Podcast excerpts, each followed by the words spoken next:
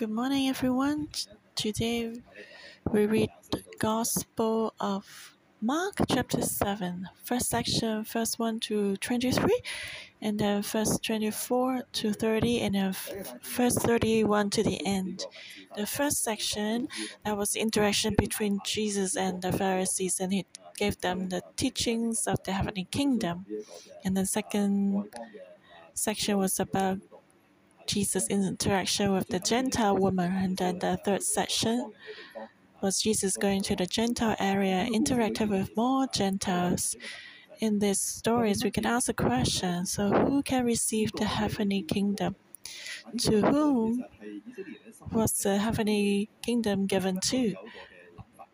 The Jews always had a thought or a question what would happen if the heavenly kingdom come? Because they have always been looking to the coming of the messiah and they thought if the messiah would come he would build up the heavenly kingdom which would be israel. From a certain perspective yes that's true but the heavenly Israel is very different from the earthly one. And uh, they thought Israel would be the head of all things, and all the nations will submit under them. And this Israel nation would last forever, will exist forever. But Jesus has come, and what heavenly kingdom has He given us? Who will receive the heavenly kingdom?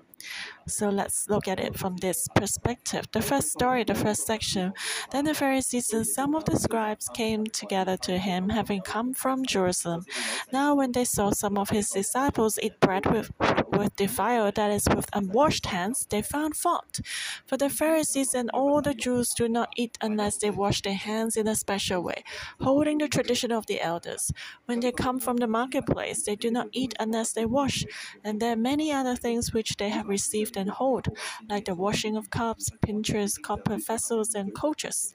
Then the Pharisees and scribes asked him, Why do your disciples not walk according to the tradition of the elders, but eat bread with unwashed hands? He answered and said to them, Well, did I say Isaiah prophesy of you hypocrites, as it is written, These people honor me with their lips, but their heart is far from me, and in vain they worship me, teaching as doctrines the commandments of men. For laying aside the commandment of God, you hold the tradition of men, the washing of pitchers and cups, and many other such things you do. He said to them, All too well you reject the commandment of God, that you may keep your tradition. For Moses said, Honor your father and your mother, and he who curses father or mother, let him be put to death. But you say, if a man says to his father or mother, Whatever profit you might have received from me is korban, that is a gift to God, then you no longer let him do anything for his father or his mother, making the word of God of no effect through your tradition which you have handed down, and many such things you do. When he had called all the multitude to himself, he said to him, Hear me, everyone, and understand. There's nothing that enters a man from outside which can devour him, but the things which come out of him, those are the things that devour a man. If anyone has ears to hear, let him hear. When he had entered a house away from the crowd, his disciples asked him concerning the parables. So he said to them, Are you thus without understanding also? Do you not perceive what that whatever enters a man from outside cannot defile him, because it does not enter his heart, but his stomach, and is eliminated, thus purifying all foods. And he said, What comes out of a man that defiles a man? For from within out of the heart of man proceed evil thoughts, idolatries, fornications, murders, thefts covetousness, wickedness, deceit, lewdness, and evil eye, blasphemy, pride, foolishness. All these evil things come from within and devour a man. So the Pharisees and the scribes they came with a bad motive. They wanted to find fault from Jesus. So they was not coming humbly to listen to the teaching of Jesus. They just wanted to find some mistakes from Jesus. And actually, if anyone comes with such an attitude against anyone, he will always find fault because no one is perfect. Uh, he can even find faults from a holy man. And these Pharisees and scribes, they saw that the disciples of Jesus were eating with unwashed hands.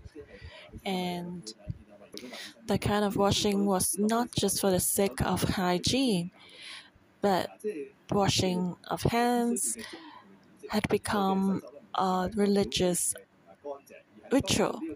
It's a necessary thing to do. And the washing of hands was not for themselves, but for others. To see, to show that you are a holy man, that you keep the law of God. And that was the problem. If you do this act, does that really mean that you have a good relationship with God?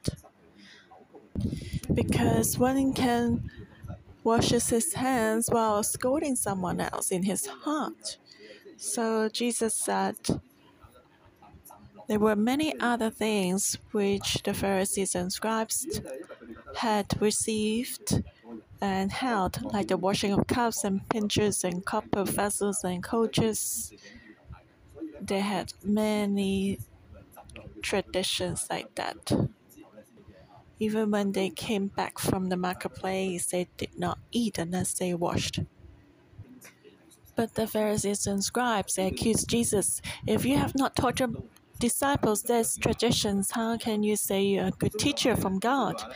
And then Jesus said, Well, did Isaiah prophesy of you, hypocrites, as, as it is written, These people honors me with their lips, but their heart is far from me, and in vain they worship me, teaching as doctrines the commandments of men. So that's from Isaiah 29. Jesus said, You have laid aside the commandment of God and hold the tradition of men. And Jesus gave an example that they had rejected the most the commandment of Moses, which says, "Honor your father and your mother." And he who curses father, mother, let him be put to death. The Pharisees and scribes said, uh, "Whatever profit you might have received from me is korban, that is a gift to God." And uh, means a wish to God. And uh, after someone make a, makes a wishes to God, okay, uh, I wish that this can be given to God. Then these money cannot be given to the parents anymore to support their living. But it doesn't mean that the money will be really given to God for, to be used.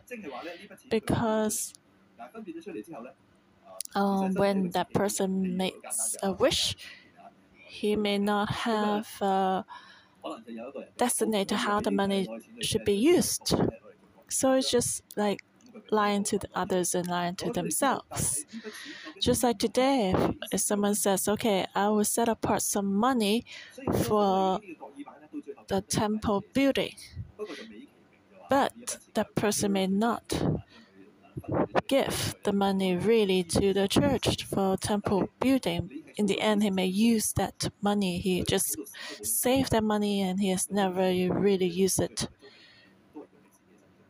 So that was just an excuse to keep the money for himself. They just don't let people do anything for their fathers or mothers and making the word of God of no effect through the tradition. So Jesus said, Do you understand? The tradition originally about the korban was an offering to God, but then it became twisted, distorted. And it's just like the washing from the beginning, it was intended to be good, but it became distorted, and in the end, people can do the ritual without the heart. And then Jesus called the multitude to himself and said that uh, nothing that enters a man from outside which can defile him, but the things which come out of him those are the things that devour man. And after this teaching, the Pharisees and the scribes stopped or paused accusing Jesus because they couldn't argue back. But then they just did not change their mind. They just waited for another opportunity to accuse Jesus because they came already with the attitude to accuse and find a fault of Jesus in order to kill him. Jesus wanted the Pharisees to wake up, but then they were too stubborn, their hearts were hardened, and so they hated Jesus even more. For Jesus, what's most important is what's in the heart. It's not about what we eat. And Jesus listed 13 devout things in the heart, including evil thoughts, idolatries, fornications, murders, thefts, covetousness, wickedness, deceit, lewdness, an evil eye, blasphemy, pride, foolishness. And we see the human hearts are actually dirtier than the toilet. All these cannot be seen by others. We actually have all have these things. Are we deceitful depending on your standard of God's standard. What is being deceitful? Have we ever been not honest when we grew up? Have we not cheated at, all when you were studying? Have you ever lied? If you said no, that's a lie already. So Jesus looks at human hearts and he said, What is more important is what's within and not something outside. If you wash your body but not your heart, then that's not helpful.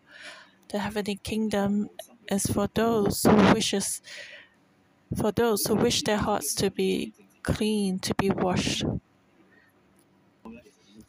Just like when two children, when the mother asks them to wash the dishes, and one says, "Okay, sure, sure," but then he doesn't go and wash dishes, but the other one even though he says, "Oh, why do I have to wash the dishes every day?" and then he's washing the dishes. So, what is better?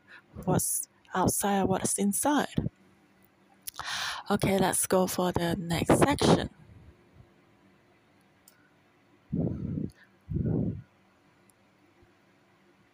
From there, he arose and went to the region of Tyre and Sidon. And he entered a house and wanted no one to know it, but he could not be hidden. For a woman whose young daughter had an unclean spirit heard about him, and she came and fell at his feet. The woman was a Greek, a Syrophoenician by birth, and she kept asking him to cast the demon out of her daughter. But Jesus said to her, Let the children be filled first, for it's not good to take the children's bread and throw it to the little dogs. And she and said to him, Yes, Lord, yet even the little dogs on the table eat from the children's crumbs. Then he said to her, For this saying, Go your way, the demon has gone out of your daughter. And when he when she had come to her house, she found the demon gone out and her daughter lying on the bed. So after teaching the Pharisees and the scribes about what is more important outside inside the heart, and saying that uh, what is clean inside is more important and superficial ritual is not as important. And after this, Jesus went to the region of Tyre and Sidon the Gentile area. Actually, when he did this, the Pharisees and Gentiles would be even angrier because after contacting Gentiles in the marketplace, they would go home to wash themselves first. So, Jesus, after teaching this, he went immediately to the region of Tyre and Sidon. And uh, for sure, the Pharisees and the scribes would not go there because they found the Gentiles like dogs. They despised them and found them dirty. So the Pharisees would not follow Jesus to that region. Given this background, we can understand why was the interaction of Jesus and this Gentile woman so strange. And since Jesus had a lot of fans wherever he would go, many would follow him and he could not be hidden. And so this man this woman her problem was that her younger daughter had an unclean spirit. In the eyes of the Jews, in their tradition, they regarded the Gentiles like dogs. And uh, Jesus went to the Gentile area. His action tells us that he actually accepts the Gentiles. So his words was actually um, against the Pharisees and also testing the woman's faith. And Jesus said, Let the children be filled first, for it is not good to take the children's bread and throw it to the little dogs. And the woman said, Yes, I'm a dog, but I don't need much. I just need a little crumbs from the children. Because uh, the heavenly kingdom is so good and so great so infinite. I just need a little bit and that will satisfy me and so jesus was touched in this woman's eyes, she was not worthy. She said that, Yes, I'm not worthy, but just give me a little bit and that will be enough. But the Pharisees and the scribes, they put themselves higher than Jesus because they wanted to find fault of Jesus. Just like a teacher will find mistakes from the students. I look so the Pharisees look at Jesus from a higher perspective, but the woman, the Gentile woman, was humble. She put herself lower than Jesus. And she believed that just a little bit from Jesus would be enough for her. A little saving from the bank, she'll become the wealthiest person in the world. So the position we stand would be, will determine if we can receive the heavenly kingdom. The heavenly kingdom is given to those who thinks that they are not worthy. The Pharisees were not satisfied, even they had a lot. So the heavenly kingdom is given to those who are poor in the spirit, who are hungry for grace, who are thankful and who are little. So Jesus said, For this saying, go your way, the demon has gone out of your daughter because you see Jesus as great. So your request is granted. And the Pharisees and the scribes, they regarded Jesus as small, so they had nothing from Jesus. So this chapter is interesting. Put these two stories together as a contrast. Okay, let's look at the last section. Verse 31 Again, departing from the region of Tyre and Sidon, he came through the midst of the region of Decapolis to the Sea of Galilee. Then they brought to him one who was deaf and had an impediment in his speech, and they begged him to put his hand on him. And he took him aside from the multitude and put his fingers in his ears and his spate and touched his tongue. Then looking up to heaven, he sighed and said to him, Ephphatha, that is be opened. Immediately his ears were opened, and the impediment of his tongue was loosed, and he spoke plainly. Then he commanded them that they should tell no one. But the more he commanded them, the more widely they proclaimed it, and they were astonished beyond measure, saying, He has done all this well. He makes both the deaf to hear and the mute to speak. So after healing the gentlewoman's daughter, Jesus left the region of Tyre and Sidon. And he went through the region of Decapolis to the Sea of Galilee. The, the region of Decapolis was the area where the madman of the Gadarenes was, so that, that was also a Gentile area. And finally, Jesus went back to Galilee, his hometown. So this chapter is easy that uh, it's interesting that Jesus has been in the unclean area and meeting a clean woman. And then people brought to Jesus one who was deaf and had an impediment in his speech. It's interesting, this person was not mute. Actually, for a deaf person, it's easy to be mute. Uh, he couldn't because he couldn't listen carefully. So that means that this man may not have bought, may not have born deaf. The Bible has not told us why he became deaf and uh, had an impediment in his speech, maybe because of sin, but we don't know. But people brought this man to Jesus, hoping that Jesus can lay hand on him and heal him. And then what did Jesus do? Jesus took him aside from the multitude and put his fingers in his ears and he spake and touched his tongue. This person was deaf. You know, if someone is deaf, he cannot really hear, even if Jesus would speak a healing prayer to him. But Jesus was um, putting his fingers in his ears and touching his tongue, so that person must have felt Jesus really helping. So those actions were meaningful to the mute and to the deaf person who cannot speak well. People may be expecting Jesus laying hands on him, but Jesus was trying to tell them that no, God can do things in another way. God can do new things, so don't use the old ways to bound God. And then Jesus looked up to heaven, saying, Ephphatha, which means be opened, and this word was given actually to people around him. He was speaking Aramaic, Ephphatha, and he signed because he couldn't understand why people had so much mindset. And after this, Jesus commanded him not to tell anyone, but the more Jesus commanded them, the more they proclaimed it.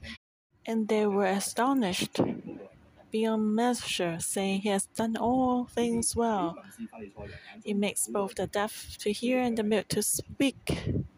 So these people from Galilee and these people were despised also by the scribes and Pharisees, and they praised Jesus. But in the eyes of the Pharisees and the scribes, Jesus, what Jesus did was bad, and they wanted to kill Jesus. So you see the sharp contrast they had completely different attitude and so today we should ask to whom is the heavenly kingdom come so today do we see that everything jesus does is good or do we find faults of jesus do we humbly follow jesus or do we have a lot of uh, different traditional mindsets that bind us.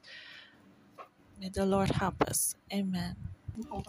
Let's praise the Lord. He is wonderful. There are a lot of things that we still don't know about Him, but let's praise Him that His ways, His mind are higher than ours, and tell the Lord, I want to know you more. I want to know who you are. Let's praise the Lord. He is the highest Lord, the most wonderful God, Almighty God. Lord, open our eyes. Holy Spirit, lead us. We confess that we still have a lot of traditional mindset in us, a wrong mindsets in our hearts. But may you continue to teach us and correct us so that we can truly know you. May you help us. We thank you. We know that you are the God of love, full of mercy. Thank you, Lord. We lift you up on high. Hear our prayer in Jesus' name. Amen. So, brothers and sisters, in this chapter, when the Pharisees and the scribes came to Jesus wanting to challenge him, Jesus gave them an answer full of wisdom. He said, Jesus said, whatever comes, uh, whatever enters a man from outside cannot defile him, but what comes out of a man that defiles a man. And then Jesus healed the Gentile woman and also healed the deaf person in a very special way, full of wisdom. So today, let's reflect when we come to morning devotion. Do we listen to God or ask God to do what we like in our hearts? When we come to the church, do we have a lot of thoughts? Oh, should uh, why don't you do this instead? Or we think about the service or even our cell group. Why shouldn't you do this in this way? So we may question the ways and have our own thoughts about the church service and the cell group and all these things. We have a lot of traditional mindset. We may think that God, you should do it my way. Why don't you listen to my prayer? So now, let's reflect. Human hearts are really dirty like uh, the toilet. We may come to church every week and we may even serve in godly ways, but what is it in our hearts? We may have a lot of preconceptions. We may challenge authority and cell leader. We have a lot of pride inside, a lot of lust, a lot of jealousy, Let's confess all the sins and ask the Lord to forgive us. Ask Him to shed His light into our heart. And tell the Lord again, we're willing to follow you. Give us a humility like this Gentile woman, thinking that oh, we're not worthy. Give us such faith, the trust in the pastors and cell leaders of the church trust in the Lord. In Jesus Christ's name, I take the sword of the Holy Spirit and cut off all evil thoughts and adulteries, fornications, murders, thefts, covetousness, wickedness, deceit, lewdness, an evil eye, blasphemy, pride, foolishness, all the religious mindset and preconceptions. Lord, crush them. Help us to really understand God and no longer request the church or the cell leader to follow me. Help us to really understand your heart. Give us a humble and teachable spirit. Be with us, Lord. Thank you for hearing our prayer in Jesus' name. Amen. And lastly, Let's pray for tomorrow, the first of July. We have a new, having a new government. So this chapter is about uh, human humility and God's authority. And so let's pray for the new government that they can have a soft and humble heart and ask the Lord to use them. Maybe we have a lot of uh, negative thoughts or doubts about this new government, but ask the Lord to take away all these preconceptions and just pray for them. Pray for the political transaction tomorrow and proclaim God's will to be done. Let's not focus on who's going to be uh, the governor, but focus on God. Let Him reign in us. Lord, we proclaim all government is in your hand and Hong Kong's future is in your hand. When there's nothing we can do, we pray and pray for the land we love. And now Hong Kong has been back to China for 25 years. May you continue to bless us, give unity and humility to the new government, and so that they can speak for the truth. May you raise up more godly people in the government and that your gospel be spread in the government. May they see that only by really relying on God can our country can have hope. May you bless Hong Kong, hear a prayer in Jesus Christ's name. Amen. Gospel of Mark, chapter 7. In the beginning, when I shared, I asked the question, To whom is the heavenly kingdom given? After listening, you should know and, and now another question. Where does the heavenly kingdom start?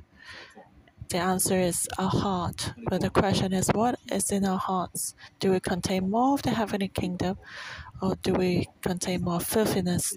The heavenly kingdom starts from the heart. Verse 14 When he had called all the multitude to himself, he said to them, Hear me, everyone, and understand there's nothing that enters a man from outside which can devour him, but the things which come out of him, those who are the things that devour man. So, what does our heart contain? Verse 21 For from within, out of the heart of man, proceed evil thoughts, idolatries, fornications, murders, thefts, covetousness, wickedness, deceit, lewdness, and evil eye, blasphemy, pride, foolishness.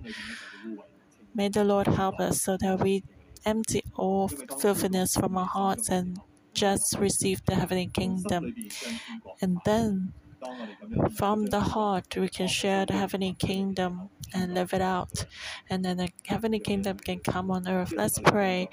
Oh, Jesus, may you help us. May your Holy Spirit fill us and open our spiritual eyes so we can see the filthiness in our hearts, that see that the hearts are dirtier than the toilet, so that we cry out for your grace, so we can hold on to you tightly, tell you we cannot. In man it's impossible, but in God, everything is possible. May you remove all the filthiness in our hearts, cleanse our hearts, and not just do some religious rituals. Lord, please cleanse us. We want your heavenly kingdom to be in our hearts. May you help us, give us a humble, repentant heart, so that when we are cleansed, your the seeds of the heavenly kingdom can be sown in hearts to bear fruits 30, 60, 100 fold. May you help us and be humble and change. Hear our prayer in Jesus' name. Amen. Uh, thank you, Lord. Our morning devotion will end here. May the Lord bless you all.